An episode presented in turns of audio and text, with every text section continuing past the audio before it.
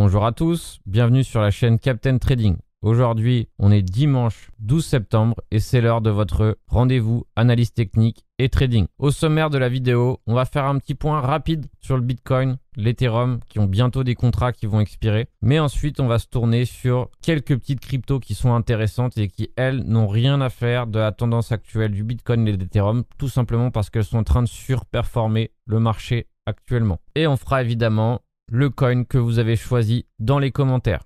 Alors, on va commencer cette analyse par le Bitcoin. Donc, comme vous le savez, j'imagine, le Bitcoin a pris un sacré coup cette semaine et l'Ethereum aussi. Et évidemment, l'ensemble des cryptos derrière ont subi les conséquences de ce flash crash, on va dire, de, ce, de cette cascade de liquidation. Alors, ce genre d'événement explosif arrive en crypto hein, et arrive dans le marché euh, classique aussi, mais c'est vrai qu'il y avait tellement de leviers, tellement de gens qui s'étaient surexposés au marché qu'il était évidemment extrêmement facile. Il suffisait d'une étincelle pour tout simplement les liquider. N'oubliez pas, le marché se dirige toujours vers la douleur. C'est comme ça, ne demandez pas pourquoi, mais le marché essaye de toute façon, quoi qu'il arrive, de faire mal à une majorité d'intervenants. D'accord Si c'était facile, tout le monde traderait et euh, évidemment, on serait tous traders et plus personne n'aurait un travail normal. Donc c'est normal, ça arrive. On a eu un mois d'août impressionnant, extrêmement facile à trader aussi, il hein, faut l'admettre.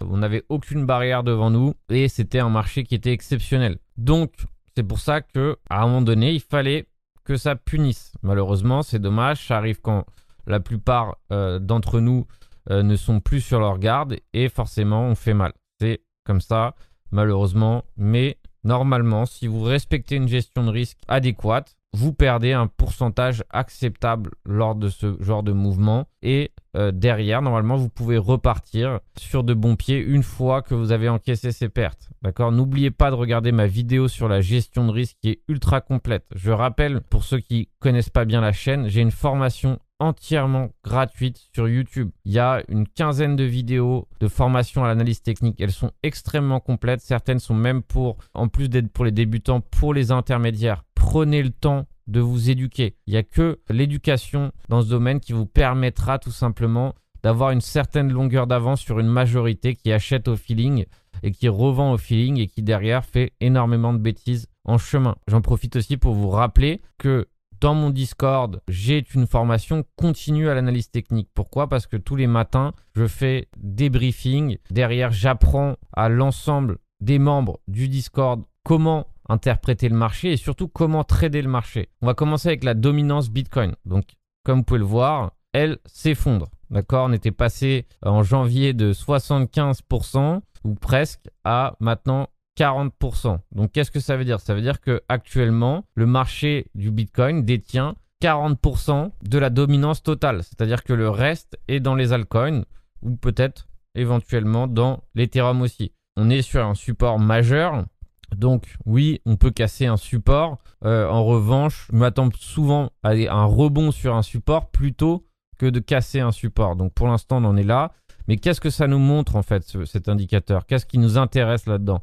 C'est tout simplement de nous montrer que actuellement, c'est plus du côté des altcoins qu'il faut se tourner et c'est plutôt eux qui sont en train de performer actuellement. Pourquoi? Parce que sinon, évidemment, les capitaux se dirigeraient vers le Bitcoin.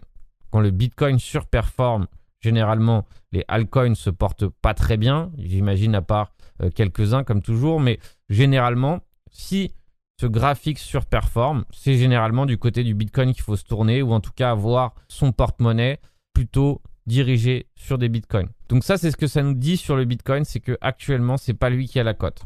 Alors maintenant, on va observer le Bitcoin et on va l'analyser ensemble hein, comme je le fais habituellement. Donc j'aime bien partir d'un graphique nu, d'accord? C'est comme ça que je fais habituellement parce que j'ai besoin de savoir vraiment visuellement quelles sont les zones qui m'intéressent. Et vous allez voir que quand on part d'un graphique nu en weekly, ça devient beaucoup plus facile de se retrouver et de comprendre les zones qui sont intéressantes. Et regardez ici, à vue d'œil, je peux voir que si je trace une horizontale ici, elle passe parfaitement par 1, 2, 3, 4 points de contact. Donc comme vous pouvez le voir, on a cette magnifique horizontale qui est en train de servir de support actuellement. Donc c'est quasi parfait.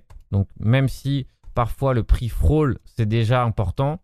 Rappelez-vous que ce genre de niveau est une zone, mais c'est vrai que parfois, comme vous pouvez le voir, elle touche à la perfection ces niveaux. Donc on n'est pas n'importe où pour le Bitcoin, d'accord? On n'est pas, on s'est pas arrêté n'importe où, c'est pas anodin. Et derrière, si on prend Fibonacci, hein, donc c'est un outil que j'utilise très souvent, on n'est aussi pas n'importe où, comme vous pouvez le voir, ce niveau est parfaitement convergent avec les 38,2 de Fibonacci. Donc je suis parti du haut du mouvement baissier au bas du mouvement baissier. Et derrière, on a tout simplement une convergence parfaite de Fibo. Derrière, on prend Fibo du dernier mouvement haussier, donc celui-ci, hein, celui qui a démarré en, en juillet, je crois bien, jusqu'en haut du mouvement ici à 53 000. Et regardez ici, on est sur une zone de convergence actuellement et c'est elle qui tient le prix actuellement. Donc forcément, il y a d'autres zones si elles sont atteintes qui vont m'intéresser, d'autres zones qui peuvent être qui vont servir peut-être éventuellement de support si le prix continue à corriger. Donc par exemple ici comme les 39 000 dollars par exemple. C'est actuellement sur une zone de support que se trouve le Bitcoin. Donc encore une fois, vous le savez, je suis pas du genre à shorter des supports parce que généralement ça fonctionne pas. Évidemment, à certains moments, il lâche et à un moment donné, ça pourra éventuellement lâcher. Mais en tout cas, dans un premier temps, je préfère partir, on va dire, d'un sommet et ensuite shorter le sommet que de partir ici d'un creux, ici les 44 000, pour shorter. Pour moi, ça n'a pas de sens et c'est pas ce que j'irai faire. Pourquoi? Parce que tout le monde attend pour shorter ici actuellement. Si on regarde maintenant ce mouvement en daily, qu'est-ce qu'on a? On a toujours des creux de plus en plus haut et des sommets de plus en plus haut. Et soudainement, on a un creux en dessous du précédent. Donc on n'a pas encore renversé cette tendance daily. Lorsqu'on aura ici un sommet qui pourrait éventuellement échouer à franchir celui-ci, on aura, on va dire, un deuxième élément d'un éventuel retournement de tendance. Mais ça ne sera pas encore validé. Il faudrait encore un creux en dessous du précédent. Et là, oui, on aurait une tendance baissière validée. Et donc, il faudrait plusieurs jours, voire peut-être une semaine ou deux, pour éventuellement récupérer une tendance haussière. D'accord? Mais pour l'instant, quoi qu'il arrive, on est toujours dans une tendance haussière. À mon avis, le scénario qui, je pense, est le plus évident pour moi, évidemment, ça ne veut pas dire que ça va être celui-ci qui va se produire, mais en tout cas, celui que je pense va se produire, c'est tout simplement ici Allez chercher ici à faire un short squeeze éventuellement. Peut-être s'appuyer ici sur ce dernier sommet ici. Donc tout le monde est à nouveau boule et éventuellement ici buter. Et derrière, aller au minimum chercher ici ce creux ou encore plus bas évidemment hein, si, euh, si le, prix a envie de chuter. Mais au moins aller chercher ce creux. Et maintenant on va regarder les zones qui m'intéressent ici en 4 heures, surtout pour les traders de range, c'est excessivement intéressant. Qu'est-ce que je fais pour trader le range tout simplement, je dessine une petite boîte ici et je prends le dernier creux ici après la déviation, après cette mèche et le dernier sommet. Donc pour moi, mon range, il est ici entre 44 300 et 47 000. Donc certains peuvent très bien partir d'ici, chacun sa stratégie. Personnellement, j'aime bien partir à partir de ce moment. Donc derrière ici, on a déjà eu la première déviation de la partie basse du range. Donc maintenant, très probablement, on tentera de se diriger vers la moitié du range. D'accord? La médiane du range est excessivement importante et elle correspond évidemment à ce sommet quasiment à la perfection. Si on prend ici la règle, on va voir. Donc elle correspond évidemment à la perfection ici à ce niveau. On peut très bien aller retester encore une dernière fois le bas du range. Tant qu'on conserve ce creux ici, tant qu'on conserve les 44 000, la stratégie de range est toujours valable. Et une fois qu'on a franchi le milieu du range. Généralement, on tente d'aller chercher le haut du range et ainsi de suite. Généralement, on refait une dernière déviation ici, on réintègre et on rebute éventuellement ici. Mais généralement, on a toujours ces deux déviations. Donc, première déviation, si ici ça compte comme une déviation, ça peut, on peut très bien en avoir une deuxième plus profonde, etc., etc. Bref, tant que le Bitcoin est à l'intérieur de ce range, on a plutôt, on va dire, l'esprit tranquille sur les altcoins en général qui certains profitent hein, de ce range pour pouvoir prendre de la force et surperformer actuellement le marché. Donc ça c'est dans un premier temps mon analyse sur le Bitcoin. Donc on surveille de très près on va dire ce range. On va tout simplement surveiller si le milieu de range arrive à être franchi. Pourquoi? Parce que derrière on sait qu'on aura le haut du range à franchir. Et pareil ici, tant que ce creux tient, on va viser éventuellement l'achat pour derrière aller chercher le milieu du range, ainsi de suite. Mais ce qui me concerne et ce qui pour moi est excessivement important et qu'il faut avoir en tête et bien garder en tête, c'est tout simplement la fin du quarterly. D'accord? Qu'est-ce que c'est que le quarterly C'est la majorité des contrats futurs et options qui expirent le 24 septembre. D'accord? Et donc ça, c'est excessivement important. Et même dans la finance traditionnelle, c'est excessivement important. Pourquoi? Parce qu'il y a plein de contrats vont expirer. Donc soit ils expirent en gain, soit ils expirent en perte, etc. etc. Et donc c'est un moment où généralement il y a de la volatilité. Donc là, on a un joli paquet de bitcoins qui vont expirer le 24. Donc 60 000 bitcoins en open interest, c'est pas rien. Et on a un max pain qui est à 42 000 dollars. Alors le max pain, il y a beaucoup de théories sur ce niveau. Certains pensent qu'il a une importance, d'autres pensent qu'il n'y a pas d'importance, etc., etc. Moi, je pense que c'est un peu mitigé. Il y a un peu de tout. Parfois, il y a quand même une certaine attirance à aller chercher ce max pain. Mais encore une fois, il reste 10 jours et il peut largement évoluer. Et si je prends mon analyse statistique que j'ai faite sur les 10 dernières clôtures mensuelles, je me retrouve avec un prix moyen à 20-30% au-dessus du max pain. Donc ce qui nous laisse à peu près au prix actuel du Bitcoin. Donc je pense que le plus dur a été fait. Il ne faut pas oublier qu'on était euh, en train de frôler les 52 000 dollars et donc à un moment donné il y a eu euh, l'impulsion violente hein, qui allait chercher en tout cas le max pain en début de mois. D'accord? Mais vu que ces quarterly sont là depuis longtemps, pas, c'est pas étonnant. Ça aurait été étonnant de voir le prix aller à 64 000 dollars avec un max pain à 42 000 dollars. Donc encore une fois, c'est une référence. Je ne pense pas que ça soit une vérité absolue, mais c'est tout de même une métrique à, observer. Et là, on voit qu'il y a largement eu de la FOMO sur les 64 000 et sur les 50 000 en strike price. Donc si vous ne savez pas trop comment euh, gérer les options, je vous rappelle que j'ai deux tutoriels sur les calls et les put options. Allez faire un tour sur ce tuto, vous allez voir que c'est excessivement important et intéressant de savoir un peu euh, gérer le trading d'options. Alors Ethereum, lui, un max pain ici à 2560. Donc pour les statistiques de l'Ethereum, c'est un peu plus mitigé. Il y a eu quand même beaucoup plus de fois où le prix a clôturé sur le max pain que pour le Bitcoin. Donc on va voir euh, évidemment ce qu'il en est. 400 000 Ethereum d'open interest, donc c'est pas rien non plus. Alors maintenant, on va s'intéresser brièvement à Ethereum qui est un peu dans la même situation que Bitcoin. C'est pour ça que je vais pas passer beaucoup de temps à l'analyser, tout simplement parce qu'il est aussi dans une situation de range, bien que lui, on va dire, sa situation graphique est moins jolie. C'est-à-dire que là, on a vraiment une avalante, presque une avalante weekly baissière, hein, une, bien biriche. Donc évidemment, on va voir comment clôture cette semaine. Mais voilà, si on clôture en dessous des 3182, c'est une belle, euh, une belle avalante. Donc même si on clôture pas en avalant la bougie, ça reste une sacrée bougie baissière. Hein. Euh, sur un niveau évidemment ultra important ici des 3938. Hein. Comme vous pouvez le voir, c'est pas n'importe où. Ici, c'est la clôture weekly du 3 mai et on est venu, la chercher et on a fait un tweezer top dessus. Donc maintenant, c'est pareil. Hein. Euh, je pense qu'on va jusqu'à nouvel ordre rester dans un range important pour Ethereum. Et moi, il y a une zone qui m'intéresse évidemment. C'est évidemment celle-ci des 2800. 2800, où ça correspond pile au 0,5 de Fibo, ça correspond à ce dernier sommet. Je pense qu'on ira tôt ou tard la chercher. Et en tout cas, pour l'instant, on va rester dans ce range. Alors, pareil hein, pour la stratégie de range, c'est la même chose. On peut tout simplement soit partir de ce creux. Personnellement, je préfère partir de celui-ci jusqu'au sommet. Et ici, on voit la petite déviation qu'on a faite, le petit rebond sur le bas du range. Et maintenant, évidemment, je pense qu'on va se diriger vers le milieu de range, qui est à peu près ici, si on sort la règle. Donc, c'est la médiane, le point d'équilibre du range. Voilà pour Ethereum. Donc, je pense que pour l'instant, en 4 heures, on a une englobante 4 heures.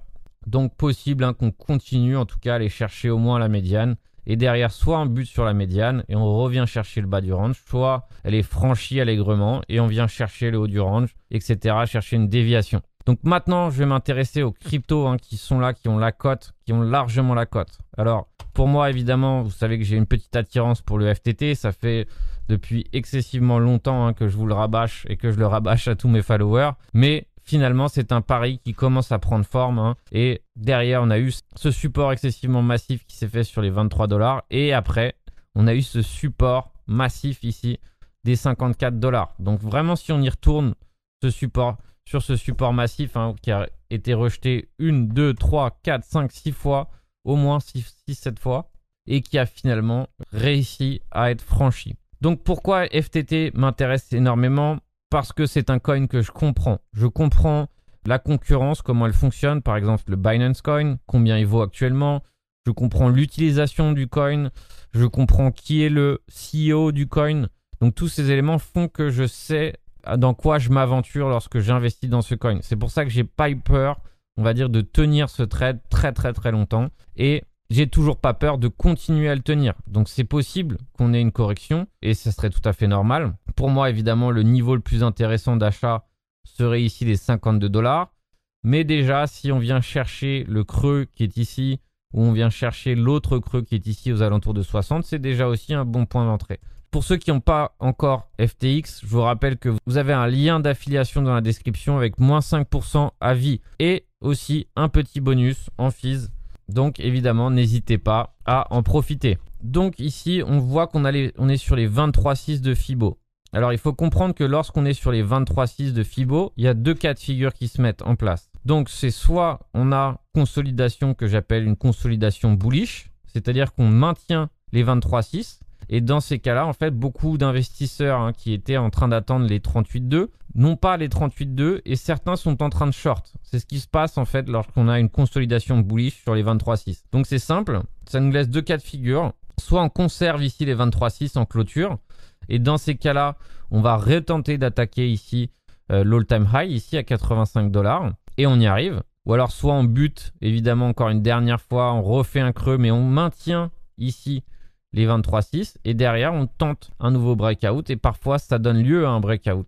Alors, c'est ce que j'appelle une consolidation bullish. Donc, c'est simple. Soit on conserve ici les 23.6, soit évidemment, on se dirigera ici vers, par exemple, le pivot qui est convergent avec les 38,2 de Fibo. Donc 60 dollars est forcément une zone que j'aurais envie d'acheter avec grand plaisir. Est-ce qu'on va y arriver C'est pas sûr. Pour l'instant, on conserve ce sommet ici, cet ancien sommet hein, qui servait de résistance, et maintenant il sert de support. Donc, qu'est-ce qu'on fait dans ce genre de cas de figure pour savoir si oui ou non on peut tenter le trade ou pas? On peut tout simplement avoir un ratio gain-perte intéressant sur ce trade si on le prend. Donc par exemple, on se dit voilà, si vraiment on clôture les 23.6 en clôture, je sors, mais je veux quand même tenter ce trade et je veux tenter d'aller chercher par exemple ici les 100 dollars qui me paraît évidemment le niveau clé le plus probable et intéressant. Et dans ces cas-là, tout simplement, on voit qu'on a un ratio gain-perte ultra cohérent. Donc on peut se permettre de trader ce trade où on peut très bien rentrer en plusieurs fois. Euh, voilà, rentrer une première fois ici à 70, se permettre d'avoir encore un peu d'espace pour rentrer ici à 61 si on revient franchir les 61, etc. etc. Mais en tout cas, je pense qu'on est en si bon chemin pour aller sur les 100 dollars que, que je douterais qu'on n'y aille pas euh, très prochainement. Encore une fois, c'est pas pour faire de la FOMO, c'est juste en, en fonction de comment est en train de réagir le coin à l'heure actuelle. Maintenant, on a un autre coin qui est en train euh, vraiment de surperformer actuellement, c'est le EGLD. Alors, est-ce que j'irai me précipiter à l'achat actuellement sur le GLD Pas sûr. Mais si on observe un peu la price action de l'EGLD, qu'est-ce qu'on a réussi à faire? On a réussi ici à faire un nouveau sommet weekly et un nouvel all-time high weekly, en tout cas sur FTX. Qu'est-ce que ça veut dire? C'est quand même un signal assez violent. Donc, c'est un V-bottom géant. Et derrière, on voit qu'il y a une impulsion et c'est pas une blague. Hein, c'est pas un bull trap pour l'instant, quoi qu'il arrive. Donc, qu'est-ce qu'on fait? Pareil que d'habitude, on prend Fibonacci, on cherche tout simplement les niveaux qui peuvent éventuellement ou qui pourront éventuellement servir de support et derrière, on tentera de chercher une zone de convergence pour acheter éventuellement lorsqu'on aura l'occasion le coin. Donc c'est vrai que là, on est si proche des 285 qui représente la R3 qu'on va peut-être éventuellement y aller. Encore une fois, qu'est-ce qu'on a? On a un RSI qui est quand même euh, bien attaqué ici, en surachat, donc évidemment méfiance et prudence. On a le shop aussi qui est un peu déchargé. Il y a encore de la place. Hein. Si vous regardez, parfois, il peut être encore bien plus déchargé. Mais en tout cas, j'irai pas me précipiter là-dessus sur, sur cet achat pour l'instant. Il y a vraiment une zone qui m'intéresserait, si vraiment je l'obtiens, c'est d'aller chercher éventuellement un creux ici en dessous de ce creux, en dessous des 222. Pourquoi? Parce que je sais que ici et ici, c'est là où il y a le plus de liquidité disponible pour ce coin. Donc je sais que si le marché veut chercher de la liquidité, il ira gratter sur ce genre de zone. Donc 222 me semble une zone intéressante. Peut-être que je ne l'obtiendrai pas et dans ces cas-là, je devrais rester rangé euh, sur le côté tant que j'aurai pas mon point d'entrée. Mais parfois, il vaut mieux rester de côté plutôt que d'avoir un point d'entrée qui n'est pas intéressant. Je préfère tout simplement patienter. La patience paie généralement. Alors évidemment, celui qui euh, relève de mon attention, c'est le AVAX. Le AVAX qui est en train de faire un nouvel all-time high. Donc on est passé ici à 65 dollars. Donc pareil, hein, le RSI en 4 heures commence à être suracheté. Donc il faut évidemment être méfiant. Il faudra être méfiant ici d'une prochaine divergence 4 heures si elle se met en place. Mais en tout cas, finalement, c'était magnifique, mais il fallait s'accrocher. Donc moi, c'est vrai que ça faisait partie, ça faisait un moment que je suis sur le trade.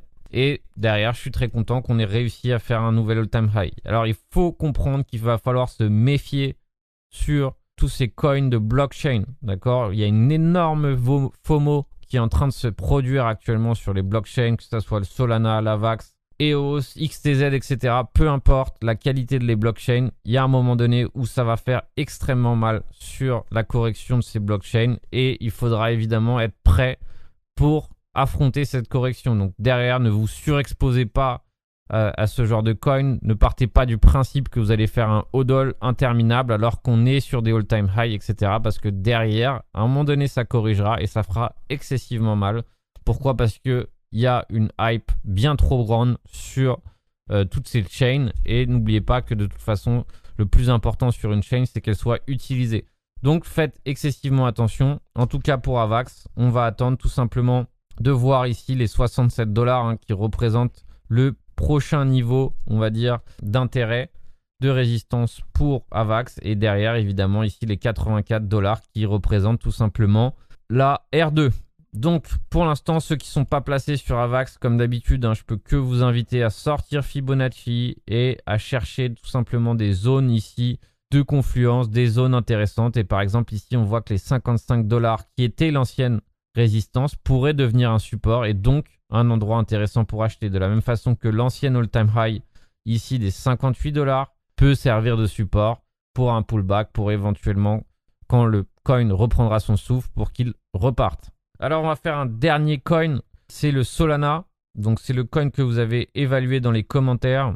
Et derrière, ici, on voit qu'il est en train de corriger. Donc on a un shop qui est chargé en 4 heures. Donc évidemment, euh, pas beaucoup de choix. Hein. Soit on fait un énorme mouvement haussier, soit on fait un énorme mouvement baissier en 4 heures. Alors, pour l'instant, qu'est-ce qu'on a? On a une structure 4 heures qui devient biriche. D'accord? Ici, on a un sommet en dessous du précédent un autre sommet en dessous du précédent. Ici, on a des creux équivalents. Donc pour l'instant, on voit qu'on est en train de trouver support sur ce niveau ici des 170 dollars. Donc c'est simple.